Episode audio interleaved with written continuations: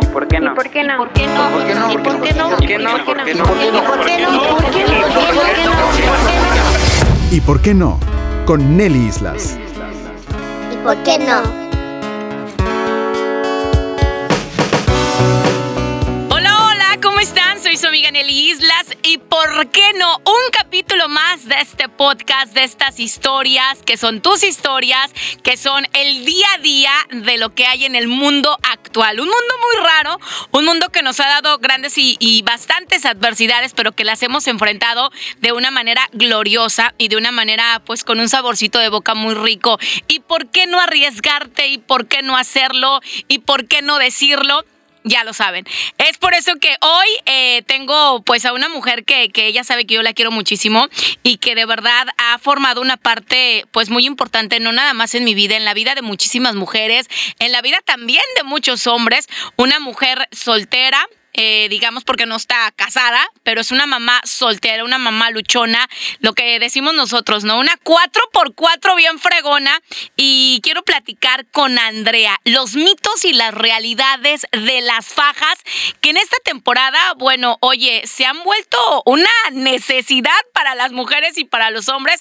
Y me encantaría que ella nos platique de esta historia. Andy, ¿cómo estás, belleza? Hola Nelly, mucho gusto en saludarte hoy, eh, saludar a todos tus, tus oyentes, a la gente que te sigue, también te quiero mucho, la, la admiración es mutua y sigue aquí súper ansiosa de contarles y de compartir y tal, tal vez también educar un poco a la gente sobre cómo comprar una faja, qué es verdad y qué no es verdad sobre las fajas. Oye, Andy, ya cuatro años, acabas de cumplir cuatro años en la industria de, de las fajas, una mujer colombiana. ¿Cómo surge este rollo y, y cómo surge esta necesidad? Bueno, eh, yo siempre he dicho cuando me preguntan cómo empezaste tu negocio, yo digo, bueno, por necesidad. Eh, desde los 14 años, desde que me desarrollé, mi mamá me dio una toalla higiénica y me dio una faja para que saque cintura porque me veía muy cuadradita. Y, y en Colombia hay esa cultura de que te fajes, de que te sobes, de que para que para que vayas sacando tu cintura desde chiquilla. Entonces, eh, bueno, desde allí empecé a usar fajas. Luego, aquí yo tengo tres niños.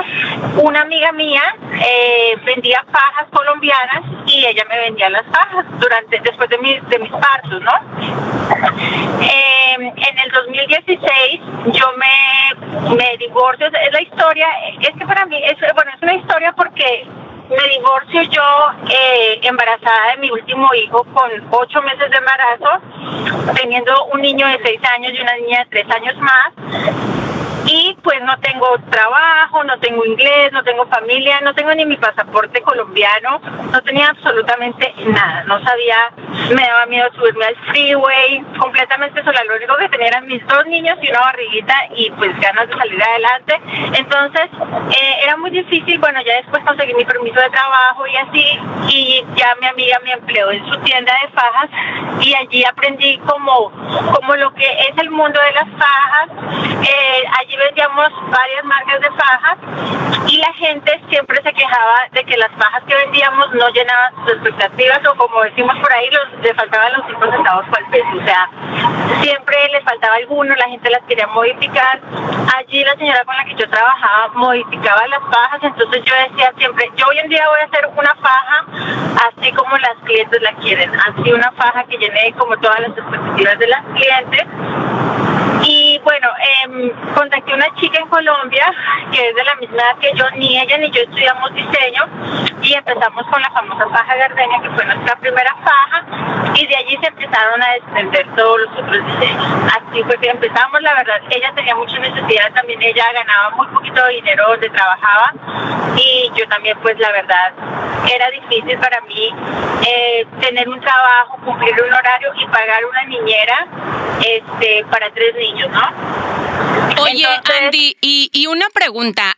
Tocaste algo muy importante, ¿no? El estereotipo de lo que a nosotros, a nosotros los latinos o a nosotros los mexicanos, nos venden sobre el estereotipo de la mujer colombiana, ¿no? Eh, no quiero ser despectiva ni mucho menos ofensiva, pero bueno, a ustedes les enseñan desde muy pequeñitas a ser estéticas. ¿Verdad? Ahora en la actualidad, digo, tal vez está más marcado, hay más opciones, eh, podemos investigar más. Sin embargo, a otras culturas, pues no se les marca tanto como, como digamos un patrón a seguir.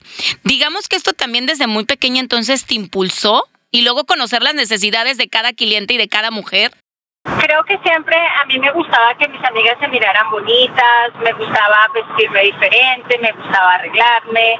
Eh, las que son mis amigas y muy cercanas de mí saben que yo siempre les estoy regalando algo, les estoy, quiero que se pongan un vestido bonito, las aconsejo de cómo verse bien. Entonces tal vez eso siempre estuvo en mí de una u otra manera.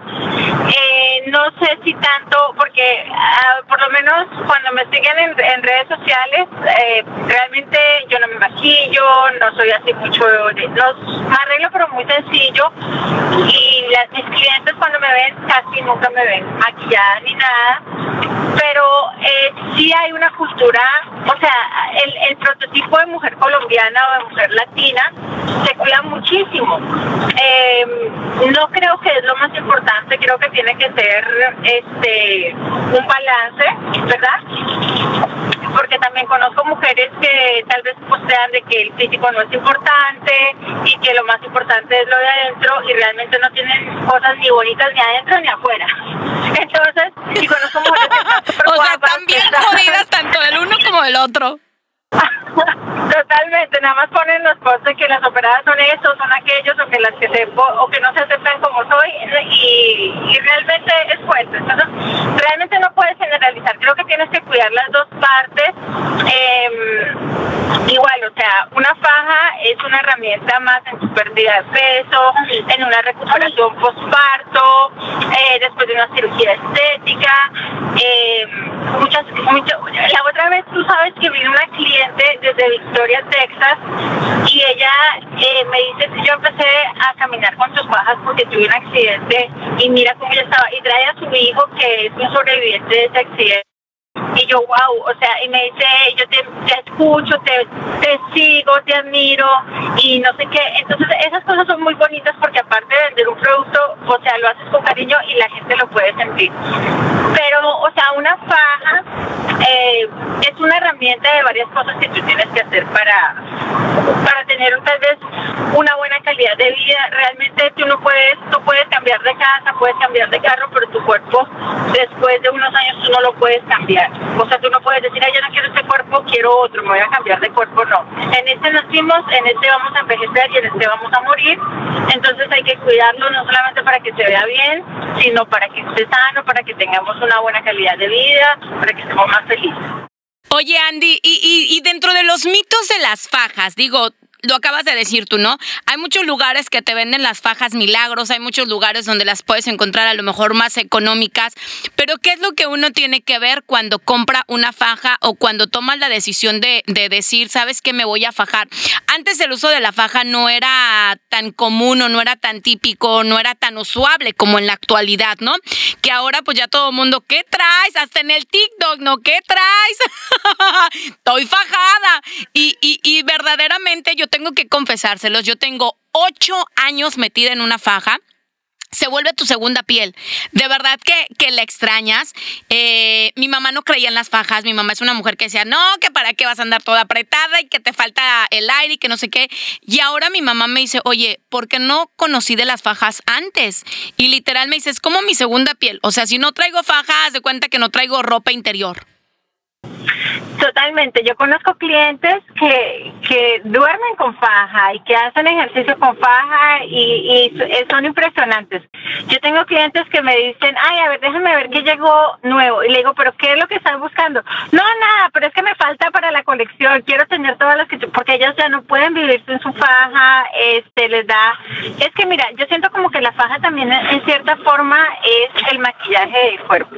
O sea, siento que, que es como que tú te maquillas y te sientes bien y te ves bonita.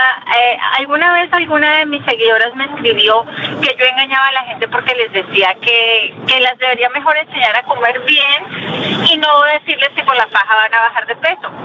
Este, nunca lo he dicho. Yo pienso que tal vez si te pones una faja, por supuesto te sientes este, más comprimida y comes menos. Eso sí es eso sí lo puedo garantizar.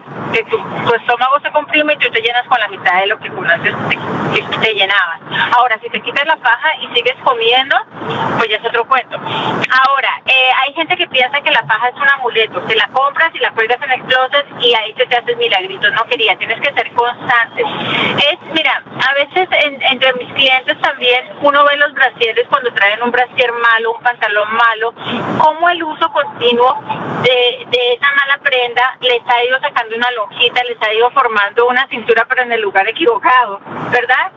Entonces, cuanto más una prenda adecuada de compresión va a ser su trabajo y les va a ayudar tal vez eh, en el proceso en el que les dice ustedes quieren tener una bonita figura o, o lo que ustedes están buscando cuando empiezan. Es una herramienta de tal. ¿Qué deben buscar? Bueno, un adecuado material. Muchos de mis clientes a veces vienen buscando una faja me, me, dicen, ok, ¿qué faja me recomiendas? Y yo les digo, ¿para qué la quieres? ¿Vas a tener una fiesta, una cirugía? ¿Vas a tener un hijo? ¿Quieres hacer esto? ¿Con qué propósito? Ok, no es la faja que se le vio fulanita bien y tú la vas a querer porque fulanita la tiene. Y tú miras el cuerpo de fulanita y nada que ver con el tuyo. Entonces tiene que ser la faja que sea adecuada para ti, para tu estilo de vida, para tu trabajo, para tu manera de vestir. Yo no considero que la faja, entre más ajustada sea, va ser la faja que mejor haga trabajo, sino la que esté, sea, que tú estés cómoda y la puedas traer todo el día puesta y, seas constante. Pero si tú andas como, tú puedes traer los zapatos más hermosos que te puedas imaginar y los más caros, pero si estás incómodo, nunca te los vas a poner. Entonces, es más que eso, más que, que que decir cuál es la mejor marca, cuál es el mejor material. No sé, yo creo que es mejor el diseño, ¿no? Em, en cuanto a marcas y todo, yo pienso que hay muchísimas marcas que son buenas, hay muchas que son malas. Eh, a veces te dejan engañar por una publicidad. Yo creo que tienes que escuchar y mirar cuando vas a elegir una faja y quieres saber de su calidad, puedes leer los comentarios, los reviews, porque la vendedora siempre te va a decir que su faja es la mejor o que su producto es lo mejor, pero sus consumidores son los que hablan por sí de, del producto. del producto, no y del material. Este, te digo, en una foto eh, todo se va a ver bonito, todo lo van a arreglar, pero los consumidores, tus, clientes son los que van a decir si tu producto es bueno si tu producto es malo. Y otra cosa que se puede hablar de un, de un buen o mal producto es cuando la gente te garantiza su producto. ¿Por qué? Porque si yo le he puesto buena calidad a mi producto, yo sé que no se te va a dañar y te lo puedo garantizar. Pero cuando la gente se lava las manos y, bueno, entonces porque saben que, el producto de antemano es malo, porque lo consiguieron tal vez similar, pero no te va a durar lo mismo, no te va, los ganchos se les van a salir, los encajes se les van a dañar más pronto, va a estar rota en dos meses. O en menos. Claro, y todo el mundo te las vende como la octava maravilla, ¿no? Que, que te sube la pompa, que te aplana el vientre y, y pues uno siempre se deja llevar por eso. Pero ¿qué pasa cuando cuando dices, bueno, esta es mi necesidad, esto es lo que quiero lograr y esto es lo que tengo que buscar. ¿Por qué todo el mundo dice que las fajas son 100% colombianas? Porque eso lo vemos en toda la publicidad de las fajas. Puede que no sean 100% colombianas o cuáles y, y cuáles no. Bueno, Hoy en día hay muchas fajas que son chinas que las pueden pedir por, no sé si está mal decir el nombre, por Alibaba, y que aparentemente son, eh, son supuestamente colombianas, que igual, o sea, en Colombia también se puede hacer una faja de buena calidad o de mala calidad. Yo hago mis fajas en Colombia eh, porque allí está mi gente, porque por el idioma. Eh, yo no solamente, yo creo que no sería capaz de hacerlas en, en otro país, sino con otra persona. O sea, la chica que me hace mis fajas es como mi hermana. Yo no, no es que la quiera ni que le tenga un aprecio, es que yo amo a esa mujer y a esa familia. Entonces no me imagino ni siquiera hacerlas con otras personas. Y ya nosotros, por ejemplo, hoy en día nos sentamos y nunca cuando usted saca un diseño nuevo hay ni siquiera un bosquejo, sino es que yo le digo, hazle esto y hazle aquello, y todo por teléfono, y ya hay como una sincronización entre ella y yo, una telepatía que ella llamada yo puedo haga la faja, hazle esto y aquella de esta faja se la pones a esta y no sé qué, y no sé qué, y ahí sale un diseño. Y también escuchamos las sugerencias de nuestros clientes, ¿no?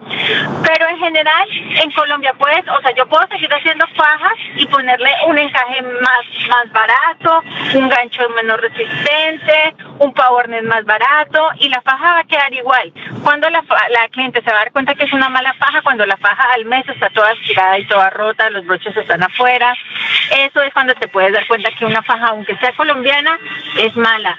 Cuando tú la usas y la faja, el, el tiempo de vida es muy corto. ¿Cuánto es el La tiempo de vida de una faja, Andy? O sea, que tú dices, ya, ya la faja dio de sí, porque también todo de servir se acaba, ¿no? Entonces, a veces nosotros queremos Exacto, explotar y explotar, pero que dices, ya, o sea, ya dio de sí, ya la arreglaste, ya la alteraste, o cuándo es recomendable que tú digas, bueno, vamos a- a darle un retoquito, ¿no? Mira, depende el uso de cada faja. Ahora, hay clientes que realmente, o sea, hay clientes que son súper lloronas y dicen, ay, no, me aprieta, no sé qué, no sé qué. Y hay clientes que realmente, y yo le digo, señora, se tiene que acostumbrar. Hay clientes que me dicen, ay, es que yo no quiero que me ajuste, yo no quiero, y yo las veo como tan, tan asustadas y tan, y le digo, Gordy, si tú no crees que estás lista para usar una faja, no te fajes. Si definitivamente, y le digo, las fajas no son para todo el mundo, y se quedan así como que, no, no, sí está bien. Y hay otros clientes que son como, como el chiste que ser como XL y se meten en una M. Yo no sé cómo. O sea, es cuando uno dice, Dios mío, estas fajas son buenas para aguantar tanta presión porque se meten en una faja tan pequeña. Entonces depende del uso. No te va a durar igual una faja que te la pongas cada vez que viene el papa a que te la pongas todos los días, todo el tiempo, ¿no? Eh, mira, yo tengo que confesarte que mi primera faja, yo todavía la tengo y me funciona súper bien. Te estoy hablando de hace más de cuatro años. ¿Ok? Eh, depende, es muy relativo. Yo tengo clientes que, que, que coleccionaban antes otras marcas de fajas o compraban una faja y no les gustaba, entonces seguían buscando otra y otra faja más hasta, hasta encontrar una que le llenara sus expectativas. Y me dicen, no, Andrea, desde que encontré tus fajas, yo me cansé con tus fajas y las uso todo el tiempo y vuelven y vuelven y vuelven por mi faja. Y mi faja la usan y la usan y las otras las tienen nuevecitas. Entonces podemos decir, ah, esas otras fajas llevan cuatro años ahí, las tiene hace cuatro años y están nuevecitas. Claro, porque nunca las usan. Entonces es depende del uso, eh, depende de muchas cosas. Pero yo mi faja, y todavía te voy a decir, mi faja que más me gusta fue mi primera faja. O sea, es la que más uso. Le y agarraste un puedo cariño especial, ¿no? he decidido- es que no sé por qué la siento, o sea, me comprime tan rico y ya ha llegado como, o sea, aún funciona, aún comprime, pero como que la tela se ha adelgazado tan rico, se siente tan a gusto.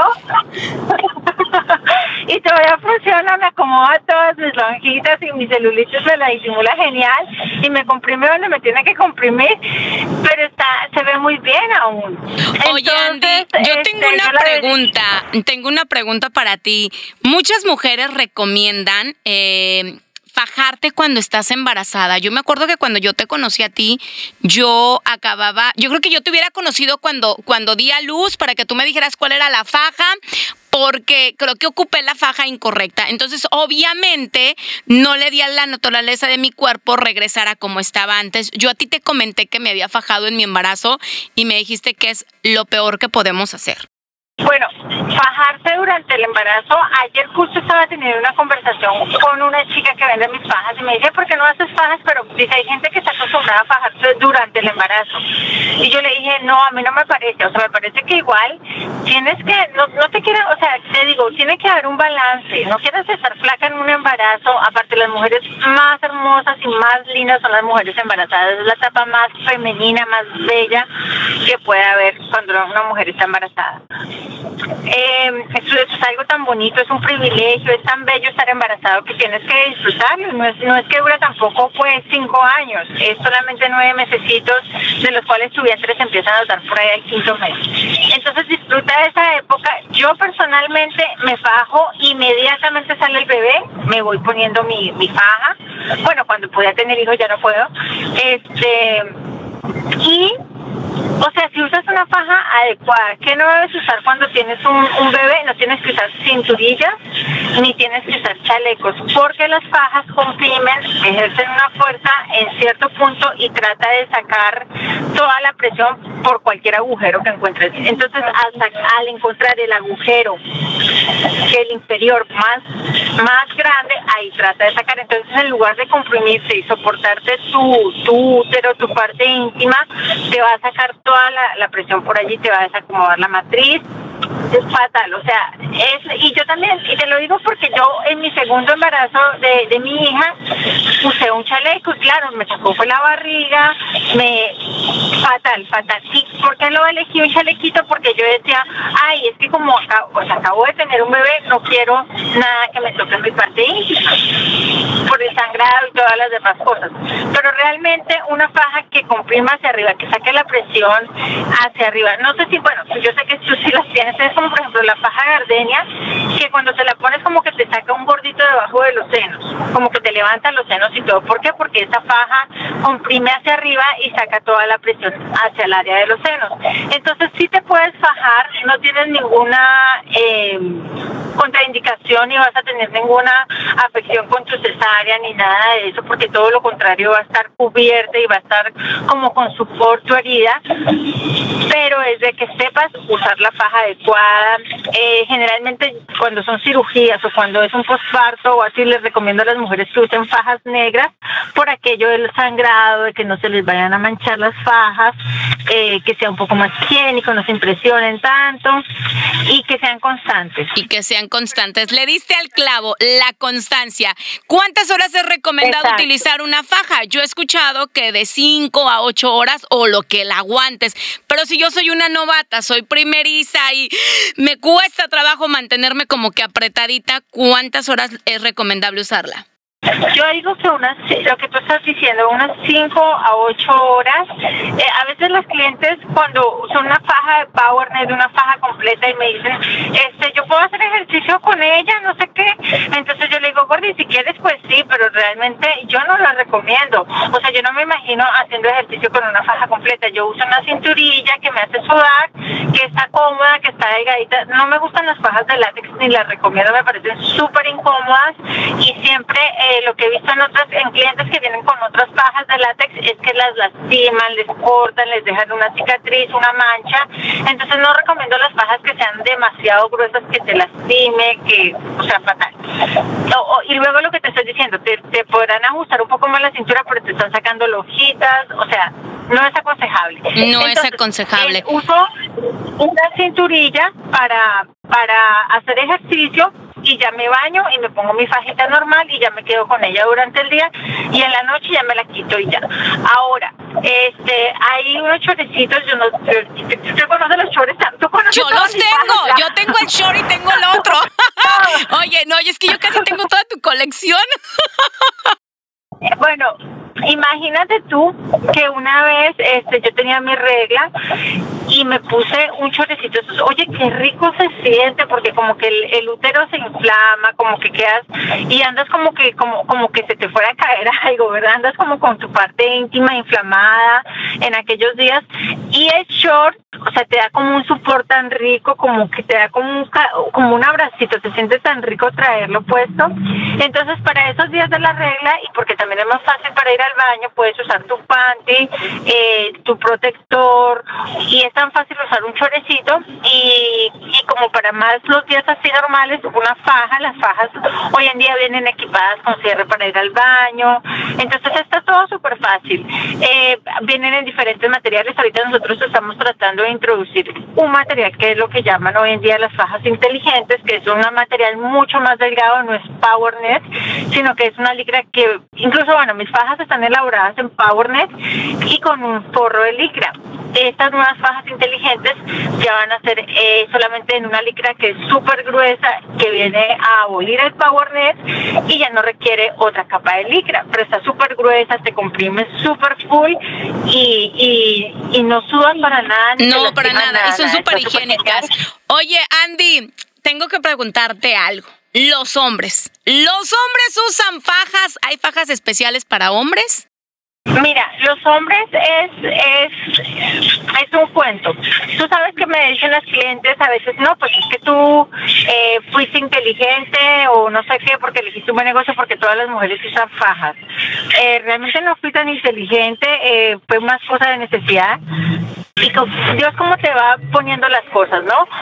Pero no solamente las mujeres usan fajas, los hombres también usan fajas, em, hombres, o sea, hombres heterosexuales, más yo casi nunca publico porque porque yo estoy solita y en fin, entonces eh, como para publicarlo en las redes sociales no quiero que me estén faltando al respeto ni que hombres me estén contactando con la excusa de una faja para faltarme al respeto, pero eh, están en el website y las clientes, o sea, por ejemplo, viene a veces una cliente y me dice, ¿tienes una faja para hombre? Y digo, ah, sí, sí tengo. So, es totalmente diferente la estructura de la faja de un hombre. No es una faja que te va a ver, hace ver afeminado. Eh, ahí solamente tengo dos diseños de hombre. Bueno, ahorita vamos a tener cuatro.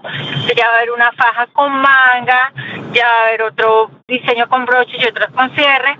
Pero es como un chalequito, como una camisilla y lo he puesto en, en, te digo, en los esposos de mis clientes, en los hijos de mis clientes y se les ve como se los ponen encima una camiseta regular y no se les nota para nada. Ellos sienten como un support y no se sienten, no se ven como, como fajados. Sí esconde la panchita, pero no trae la cintura de, de, de la faja de la mujer, ¿no? Claro, porque así no, imagínate, bien exquisito el hombre y la mujer no. Oye, te voy a tener que pedir una para mi marido, ¿eh? Porque, ay, con, con este rollo de la pandemia le ha crecido la barriga. Entonces, sí hay fajas para hombres, eh, sí es recomendable para hombres. No, déjate terminar de echar el cuento. Una vez vino una cliente y vino porque ella venía a comprarme por mayor y entonces eh, me dice el en juego me dice bueno pero también tienes para hombre le dije ah sí claro que sí y le dije se debería tratar una y me dice ah no claro que no eso a mí no me gusta y entonces ya al final lo convencimos y se la puso y dijo ay sí se siente muy bien yo pensé que iba a estar incómoda y, y al señor le gustó cómo se veía entonces dice entonces bueno la esposa compra varias fajas porque ella las quería vender. Y él dice, bueno, dame la mía también. Si me dicen algo en el trabajo, yo les voy a decir que me la mandó el doctor para la espalda. Entonces también los plan hombres... con maña, plan con maña. le gustó cómo se veía con su con su faja. Bueno, aparte hoy en día los hombres también se hacen lipo. Este tipo de fajas postquirúrgicas se venden es más con los cirujanos. No es muy común, pero sí es, sí, sí hay hombres que se hacen lipo y hay una faja específicamente que es con la estructura del cuerpo masculino y que cuando un hombre se pone una faja así, este, se ve como normal, no se ve para nada afeminado. Pero mira, hay, Nelly, hay otro círculo de hombres que son los hombres transgéneros. Ellos usan las fajas femeninas porque les esconde lo que ellos quieren esconder, les hace el cuerpo más femenino. Entonces, eh, este, los travestis, los transgéneros, yo en esto he conocido hombres que tienen doble vida. Entonces, es, es para muchos gustos, ¿no? Pero sí, tengo muchos clientes que son hombres hoy en día, porque te digo, para los transgéneros y los hombres normales que, que usan fajas masculinas. Y los transgéneros no, ellos quieren específicamente que sean fajas de mujer porque la faja de mujer les hace todo el contorno, les afila el cuerpo, les agranda la cadera, les saca los glúteos, entonces ellos la usan mucho. De hecho, sabes que yo he pensado en tener un modelo transgénero porque me interesa. Oye, por eso sería genial, porque déjame decirte que nadie de la gente que yo he visto que venden fajas o la gente que tiene publicidad de fajas en internet tiene un modelo transgénero o, o sí, pues una imagen transgénera, ¿no? Porque todavía creo que manejamos mucho ese tabú, ¿no? Como que ese miedo o esos prejuicios o, ay, el que dirán. Y lo mismo pasa con las fajas, ¿no? De repente, ay, no, no me vayan a decir, ay, sí, vienes fajada o, ay, sí, pero no son tuyas esas curvas. Porque desgraciadamente y he tenido esta plática contigo, de repente nosotras las mujeres somos nuestro propio enemigo. Totalmente, este, mm, no sé por qué, ¿verdad? No sé por qué hay como esa competencia o que, ay, si fulanita lo tiene, yo yo también quiero, o si fulanita lo tiene, yo ya no lo quiero, o que si, ¿qué te pasa? O sea, ¿qué te afecta si la otra persona lo tiene, o si se quiere ver mejor, o si ese no es su cuerpo, o si, oye, se quiere ver mejor, ¿cuál es el problema? Tú te maquillas y nadie te está diciendo nada, tú te pintas el pelo y nadie te está diciendo nada no lo están haciendo con tu dinero, ¿cuál es el problema? Entonces, todavía existe como, como, como esos tabús, o también como aquellas mujeres que se operan o que se hacen algo y luego lo niegan, pues ¿para qué? O sea, ¿verdad? Pero sí hay mucha gente que niega mi faja, por eso también eh, es difícil abrirse el mercado porque las clientes lo niegan, ¿no? Y también es lo, yo creo que lo Así que, de, no, yo llegué con estas curvas, Diosito me las dio, yo me las hice en el gym, con licuados, con dietas y masajes. Sí, cómo no. No, este también por eso no es fácil abrirse mercado porque las clientes no- niegan la faja. No, yo no traigo faja.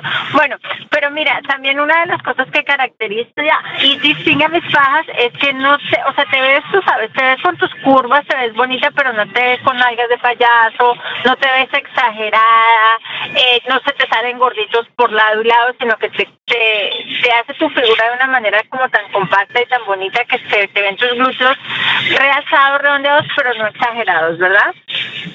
Entonces, eh, hemos tenido mucho mucho cuidado de ser muy medidos a la hora de, de cortar las fajas, de que quede justo, o sea, que, que no pase esa raya donde el cuerpo se, se vea que te van a voltear a ver, pero no por bonita, sino por fenómeno, ¿no? Entonces que la faja se vea en un cuerpo natural. Este, ahora, esa es otra cosa que pasa entre las clientes. Este, a veces yo subo fotos de mis clientes, tú sabes, tal cual salen. O sea, tal vez mi Instagram no es el más estético, el más elaborado, pero es lo que es. Es la verdad. No le estoy mintiendo a la cliente, es lo que es. Entonces, a veces este, subo fotos de una cliente que tal vez ya es una señora, unas personas que tienen a veces problemas hormonales, eh, y dicen, no, pero mira, se ve igual de gorda. Pues no cambió mucho. Oye, primero, no seas tan irrespetuosa que tal vez esa persona está leyendo ese comentario. Y segundo, tal vez no cambió de, de 1 al 10, pero tal vez sí cambió de 1 al 5, ¿no? Y tal vez esa persona le da seguridad de cómo se siente. Claro, a mí me tocó ver una imagen, Andy, donde yo me quedé impresionada de una mujer que tenía demasiado exceso de piel. Obviamente también hay que reconocer que a lo mejor no toda la gente tiene la situación o la posibilidad económica para una cirugía y pues te acoplas a lo que hay, ¿no? Y yo, yo de verdad vi esa imagen y me quedé, wow, dije, qué seguridad le ha de verdad dado a esa mujer el ver que a lo mejor un, vestido ya no se le veía pues, con el vientre tan abultado y, toda la piel, eh, que a lo mejor un pantalón ya no se le veía tan mal. Y de verdad que sí es muy triste cuando de repente vas en redes sociales y vas viendo estos tipos de comentarios y, y a veces por curiosidad te da como que entrar al perfil de la persona que hizo el comentario y dices, bueno, aunque tuvieras el cuerpo perfecto, aunque tuvieras la lana y la economía para pagarte una cirugía, pues, mm, pues mija, empiece a limpiar su casa antes de querer limpiar la ajena, ¿no?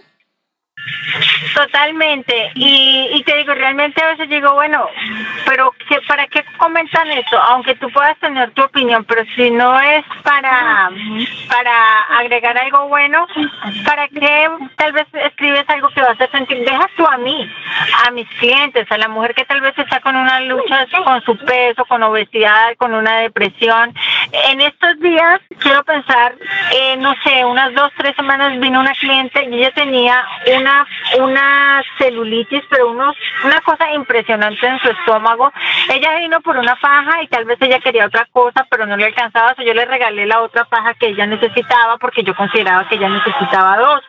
Y yo le miraba a ella sus brazos y le miraba su espalda y ella tenía mucho vello. Yo no soy, obviamente no soy médico ni soy nada, sino que más o menos he ido aprendiendo a lo que he visto en mis clientes y yo puedo entender que ella tiene un problema hormonal porque su vello, la, el tipo de piel no es algo, es demasiado alta la, la normalidad que ella tiene para que eso sea solamente un descuido. Ella tiene que tener un problema hormonal. Eso no, eso sí, y se lo dije a ella. Eso no se le va a quitar con una faja ni tomando agua. Ella tiene que ir al médico y hacerse unos estudios y mirar qué es lo que le está pasando a su cuerpo. Entonces, eh, a veces también he tenido clientes que traen un vientre muy abultado y, y ellas, o sea, o sea, eso me pasó hace poco con una de mis clientes, traía un vientre muy, muy abultado, ella empezó a bajar de peso, empezó a bajar del peso y su vientre no, se empezó a hacer unos masajes y o sea, ya el estómago no, le dolía mucho tocárselo, ya estaba desarrollando un tumor. Entonces, son tantas cosas eh, de por qué ciertas personas se miran de cierta manera y ahora muchas de mis clientes que yo subo, yo les pido el permiso de si las puedo subir. Hay muchas que no. Entonces, oye, si a veces las mujeres les da como una pena siquiera tratarse una faja, me dan la confianza tal vez para que sirva de testimonio a otras clientes, demostrar cómo se ven ellas, los cambios que ellas tienen y lo que encuentran es una arpía y nada más criticando, escribiéndoles cosas negativas, eso me parece súper cruel entre las mujeres, ¿verdad? Y cabe destacar que no hay mujer perfecta, no hay cuerpo perfecto, hasta las mises a las que tú ves ahí en la televisión tienen estrías, tienen celulitis, tienen manchas. Hace poquito eh, yo leí el comentario de, una cantante mexicana, Chiquis, creo que la conoces, hija de, de, Jenny Rivera, y la criticaba, ¿no? Que, ay, que tu celulitis y que tus gordas y que tus marcas, oye, ¿por qué somos tan duros? O sea, a veces, y yo lo he platicado contigo, yo también tengo complejos, yo también de repente hay cosas de mi cuerpo que, me quedo así como que, ay, pero pues le hago la luchita, ¿no? Le, le, macheteo todos los días. Pero ¿por qué tenemos que ser tan, tan injustos, tan inhumanos y tan, de alguna manera, tan ofensivos en ese tipo de situaciones? Eh, también los hombres lo tienen, pero a lo mejor pues no se habla tanto. Hasta esos cuerpos perfectos tienen estrías.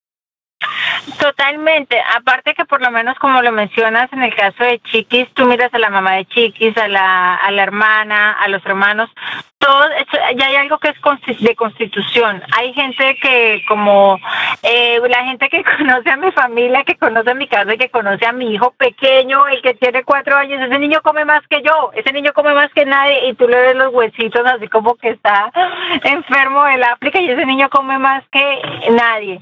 Entonces como hay gente que tiene buen metabolismo, hay gente que no, o sea, hay gente que los engorda literalmente el agua.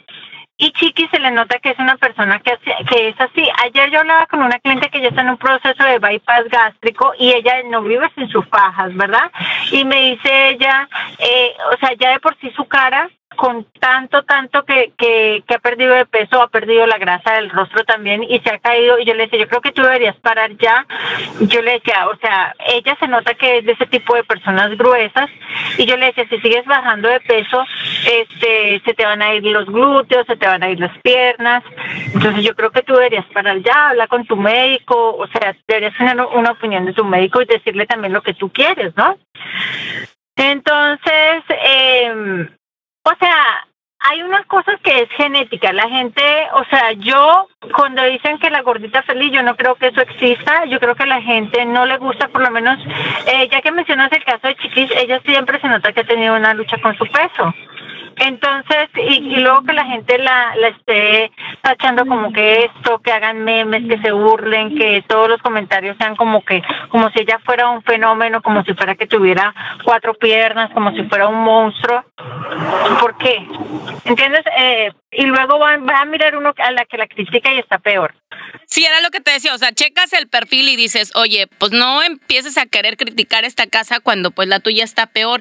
Y sí, efectivamente, ¿no? Un ejemplo, lo estamos poniendo, ¿no, chiquis? La constante lucha que ha tenido con, con su físico y aunque ella ponga que es, es feliz, que se ama, que esto, que el otro, no dudo ni tantito que sí llegue un punto donde diga, oye, pues, pues qué onda, ¿no? O sea... Mira, eh, generalmente, mira, yo conozco, bueno, tal vez a veces mis clientes vienen y se confiesan mucho conmigo, tal vez también uno les da la confianza eh, y uno o sea, llega a mirar puntos donde ellos dicen, no, es que yo hacía tal cosa y me comía, porque tampoco llegan, no es que engorden de aire. O sea, no, el cuento de la tiroides, Gordi, si sufres de la tiroides, ve y te toma la pastillita para la tiroides, ve, pero no, o sea, ellos lo usan de excusa, pero sí se comen tanta comida. Y yo por lo menos, eh, yo soy de muy buen comer pero ¿qué pasa? Yo, yo tal vez como crecí en Colombia, como a mí lo que me gusta es como la comida de la casa, cocino mucho en la casa, entonces yo no siento, no es que no me como una hamburguesa porque no quiero engordarme, sino que tal vez como yo no crecí aquí con esa cultura, a lo que yo me puedo comer son ocho empanadas, el, arroz, el sancocho, todo lo que comemos en mi país, eh, yo no puedo vivir sin arroz, pero es comida de casa, sin tanto proceso, ¿verdad? Pero que yo me cuide de algo, no, yo como súper bien y la gente que me conoce dice, o sea, ¿cómo es que tú no te engordas si comes tanto? Pero como comida muy de casa, así. Bueno, entonces yo me quedo pensando, ¿cómo, cuánto tiene que comer una persona para llegar a pesar 300 o 400 libras.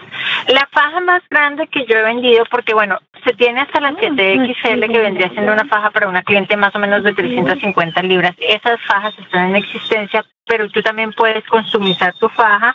En esta ocasión fue una faja 10XL que fue la más grande que he vendido y era para una chica eh, de 24 años, súper joven, tenía dos hijos, pero ya esa, esa niña ya no podía casi caminar del sobrepeso que tenía, o sea que ya tenía que pesar arriba de 400 libras.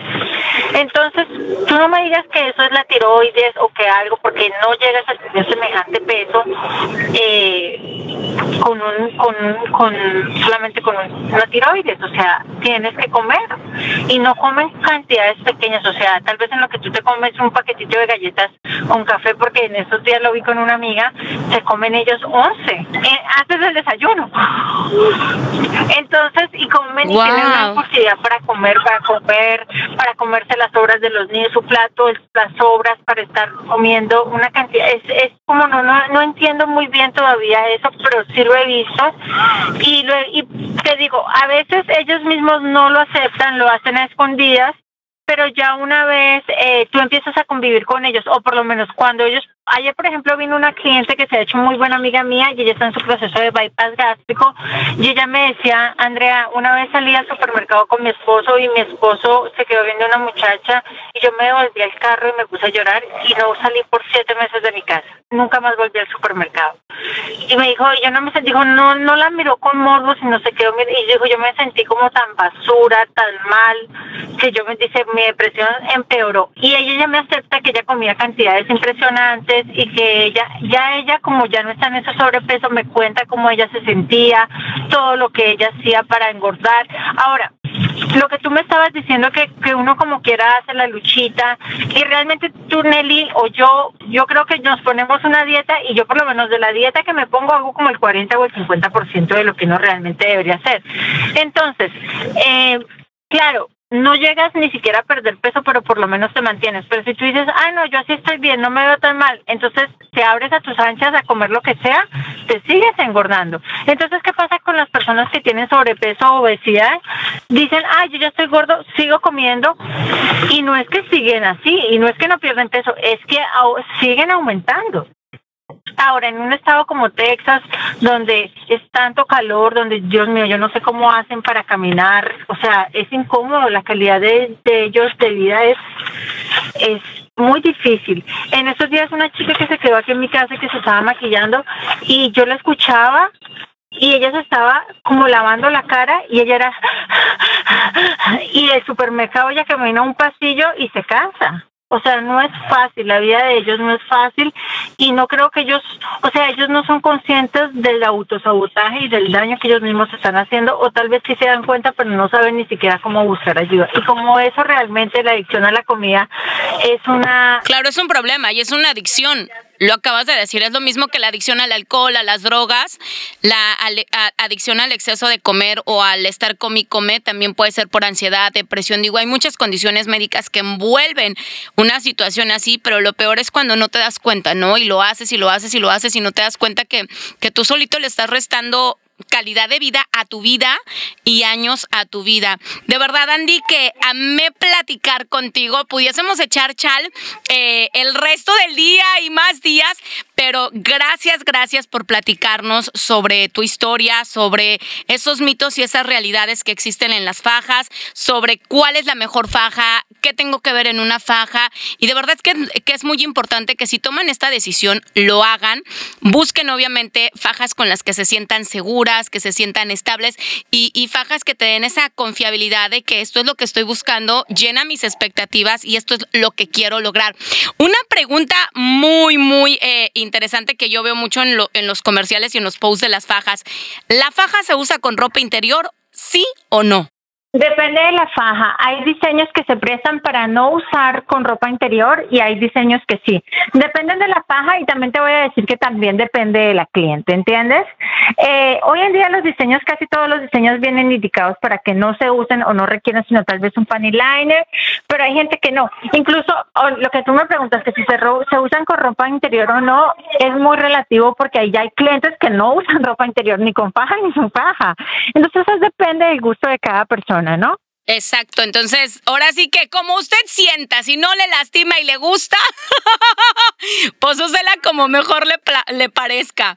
Sí, y como te digo, es más cuestión de saber eh, elegir su talla. Yo sé que hay unas tablas de medidas para las fajas, yo nunca aprendí a usarlas, o sea, realmente nunca ni siquiera miré, sino que yo aprendí a sacarlas eh, en las medidas, es, o sea, asesorar a la cliente con la talla de acuerdo a su peso. Entonces, eh, tú me dices qué talla, cuánto pesas y yo ya te puedo decir cuál es tu faja que te va a quedar bien. Eh, a ojo de buen cubero, ¿no? Decimos, a ojo de buen cubero le das. Aprendí con el peso, fíjate, y no me equivoco. Rara vez me equivoco con la talla, con el puro peso aprendí. Claro, es muy relativo porque hay mujeres que les gusta un poco más ajustadas, un poco más sueltas, pero es difícil que me equivoque nada más con el peso aprendí. Oye, Andy, ¿y cuál es la edad? Si yo tengo una hija de 14 años, ¿no? Como tú dices que empezaste a usar la faja porque tu mami te la dio.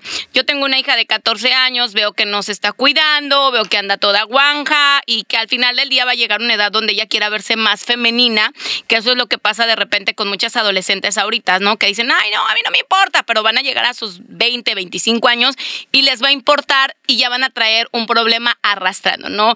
La celulitis, las estrías, este pues a lo mejor no tener el, cuerpo tan moldeadito. ¿Cuál puede ser una edad recomendable para que nosotros las mamás pues podamos regalarle una fajita a nuestras hijas o a nuestras sobrinas o, algún pariente?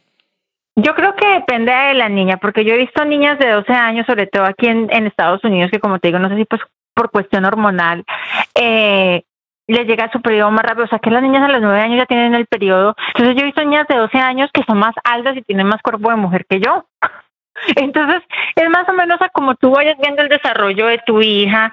Eh, yo creo que hay que hablarles con cariño, que hay que, hay que fomentarles el autoestima, a que se quieran, a que se acepten, pero también hay que guiarlas a que se cuiden, a que sean femeninas, a que traigan su cabello bonito, a que se, o sea, aprendan a querer y a cuidar. Claro, fundamental, fundamental y más con todo lo que hay en internet, más con todo lo que se ve en redes sociales y todas las cosas o toda la información que pueden tener al, al alcance y que además puede o afectarlas o perjudicarlas en su desarrollo.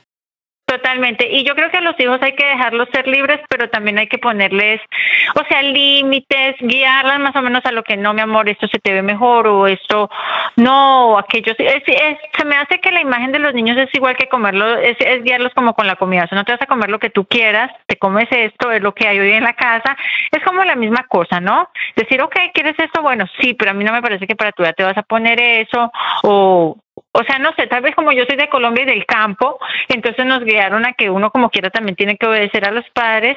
Eh, entonces es como, como una medida, te digo, de, de guiarlos a cómo se, se deben ir viendo ellos su imagen, no dejarlos a que hagan lo que quieran y las niñas tal vez decirle mira mi amor esto y ellas eventualmente llega a un punto en el que quieren también eh, Naturalmente, a los 15, 16 años, no es que estés diciendo si está bien o si está mal, es la verdad, les empiezan a gustar los niños, quieren también la atención del sexo opuesto, ya se quieren ver van bonitas, entonces todas esas cosas van unidas, ¿no?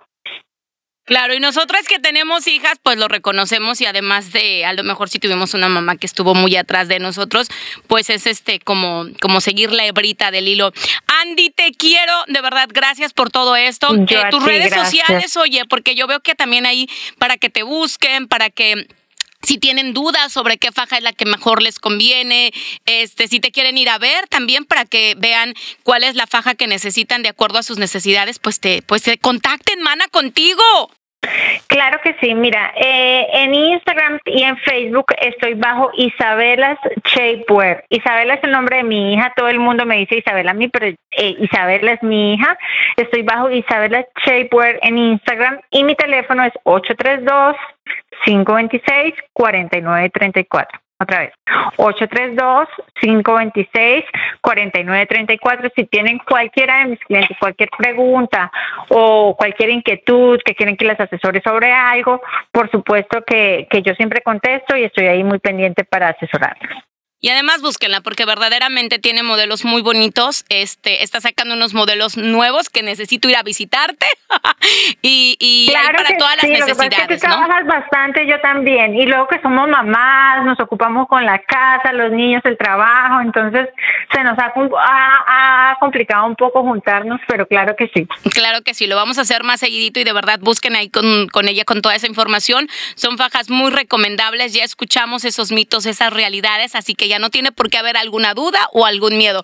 Te mando un besote, mi vida, para ti, para tus pequeños y me siento muy orgullosa de que seas una mujer luchona, una mujer emprendedora y obviamente una mujer que motiva a otras mujeres que no sienten a lo mejor esa inspiración o que no ha llegado alguien a darles ese empujoncito y decirles, también puedes ser bonita, también puedes tener esas curvas de encanto y de deseo. Yo creo que, yo creo que eso es exactamente el punto, Nelly. Es que cada mujer sepa aprovechar sus puntos, sepa no verse como fulanita o como sutanita, sino eh, ser la mejor versión de su, de, de su belleza, porque todas somos bellas, solamente ser la mejor versión de, de ella misma, ¿no? Enamorarse de ella, no quererse cambiar la cara, no quererse cambiar el cuerpo, sino, sino arreglarlo, quererlo, cuidarlo como, como el único que tiene. Y que no tiene que ser como el de fulanita o el de sutanita, sino su propio cuerpo, pero en la mejor versión. Yo creo Así que es. eso se trata. Así es, te mando muchos besotes. Continuamos, por supuesto, prepárense para el próximo capítulo, el próximo episodio de ¿Y por qué no?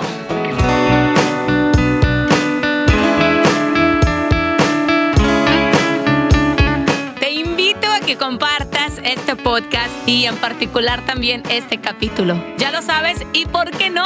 Conmigo tu amiga Nelly Islas. ¡Mua! ¿Por qué no? ¿Y por qué no? ¿Por qué no? ¿Por qué no? ¿Y por qué no? ¿Y por qué no? ¿Por qué no? ¿Y por qué ¿Y no? por qué no? ¿Y por qué no? ¿Y por qué no? ¿Y por qué no? ¿Y por qué ¿Y no? por qué no? Esto fue ¿Y por qué no? Con Nelly Islas. ¿Y por qué no?